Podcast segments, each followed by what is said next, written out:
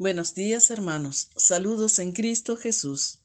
Hoy es jueves 14 de octubre de 2021.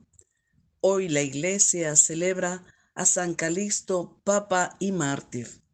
La palabra de hoy es del Evangelio según San Lucas, capítulo 11, versículos del 47 al 54. Esto es palabra que alimenta. Ay de vosotros, porque edificáis los sepulcros de los profetas que vuestros padres mataron. Por tanto, sois testigos y estáis de acuerdo con las obras de vuestros padres, porque ellos los mataron y vosotros edificáis. Por eso dijo la sabiduría de Dios, les enviaré profetas y apóstoles, y a algunos los matarán y perseguirán para que se pidan cuentas a esta generación de la sangre de todos los profetas derramadas desde la creación del mundo, desde la sangre de Abel hasta la sangre de Zacarías, el que pereció entre el altar y el santuario. Sí, os aseguro que se pedirán cuentas a esta generación. Hay de vosotros, los legistas, que os habéis llevado la llave de la ciencia. No entrasteis vosotros y a los que están entrando se lo habéis impedido. Y cuando salió de allí, comentaron los fariseos y los escribas y empezaron a acosarle implacablemente y hacerle hablar de muchas cosas, buscando con insidias cazar alguna palabra de su boca.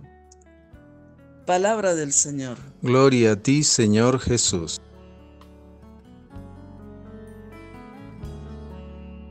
Reflexión. El Evangelio de hoy nos muestra a Jesús que continúa reprochando la conducta de los fariseos y los legistas. En el pasaje de hoy queremos reflexionar dos aspectos que centran el llamado de Jesús para todos nosotros. En primer lugar, vemos como Jesús señala que la sabiduría de Dios dijo, les enviaré profetas y apóstoles, y algunos los matarán y perseguirán.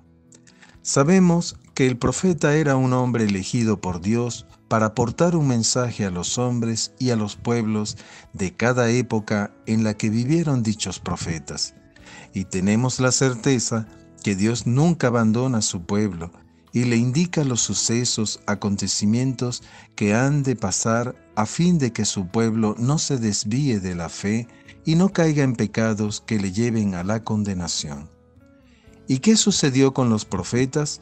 Pues que fueron incomprendidos, fueron rechazados, maltratados, perseguidos y hasta asesinados por las autoridades, tanto civiles como religiosas de la época a pesar de un profundo respeto que le tenían los reyes y las autoridades, que hasta incluso los consultaban para saber qué debían hacer, pues el destino de un profeta fue siempre morir por decir la verdad que viene de Dios.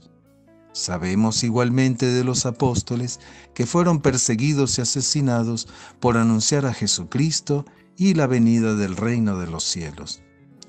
Hoy en día, Dios no deja de anunciar a su pueblo los peligros, los errores o pecados, y anuncia sus designios y los hace por medio de los mensajes de la Virgen María en sus advocaciones, tales como la Saled, Fátima, Medjugorje, etc. Igualmente, Dios suscita videntes y hombres y mujeres sencillas para que anuncien su voluntad al mundo.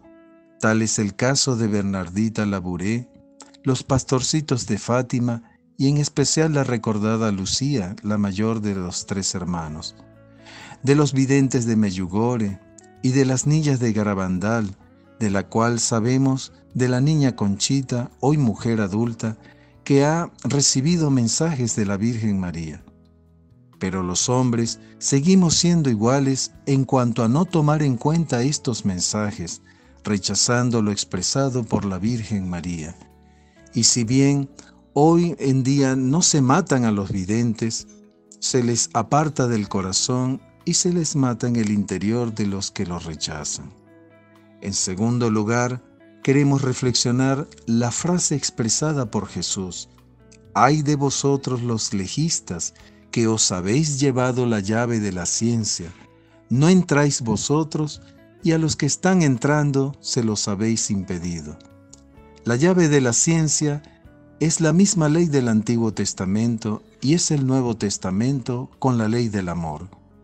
La llave significa el medio por el que se abre la puerta del cielo.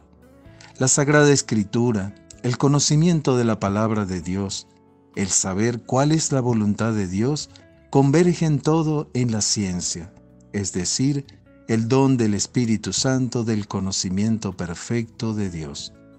Los fariseos y los legistas, con sus interpretaciones de la ley y con su enfrentamiento permanente con Jesús, que se traducía en que negaban los milagros y poderes de Jesús, así como que le hablaban al pueblo mal de Jesús impidiendo que ellos se convirtieran e impedían que el pueblo pudiera reconocer en Jesús al Mesías, al enviado del mundo, de Dios. Roguemos, hermanos, para que hoy en día muchos fariseos y legistas no desvíen al pueblo de Dios de la verdadera fe, de la voluntad de Dios, y que no impidan que nuestro pueblo alcance el reino de los cielos. Y ahora me pregunto, ¿he sido en algún momento obstáculo para que mi prójimo conozca a Dios? ¿Me intereso por la escritura y el conocimiento de Dios? ¿Ayudo a los demás a que mantengan su fe? Hoy te rogamos, Señor, que nos asistas con tu Espíritu Santo para que tengamos verdaderamente hambre y sed de tu palabra y de hacer tu voluntad, que vivamos lo que nos pides y que seamos fieles a ti. Hoy ofrezco pedir al Señor que me dé conocimiento de su palabra y que me lleve a amar las escrituras. Hermanos, que el Señor hoy nos bendiga con un día lleno de la gracia de la meditación de la palabra de Dios.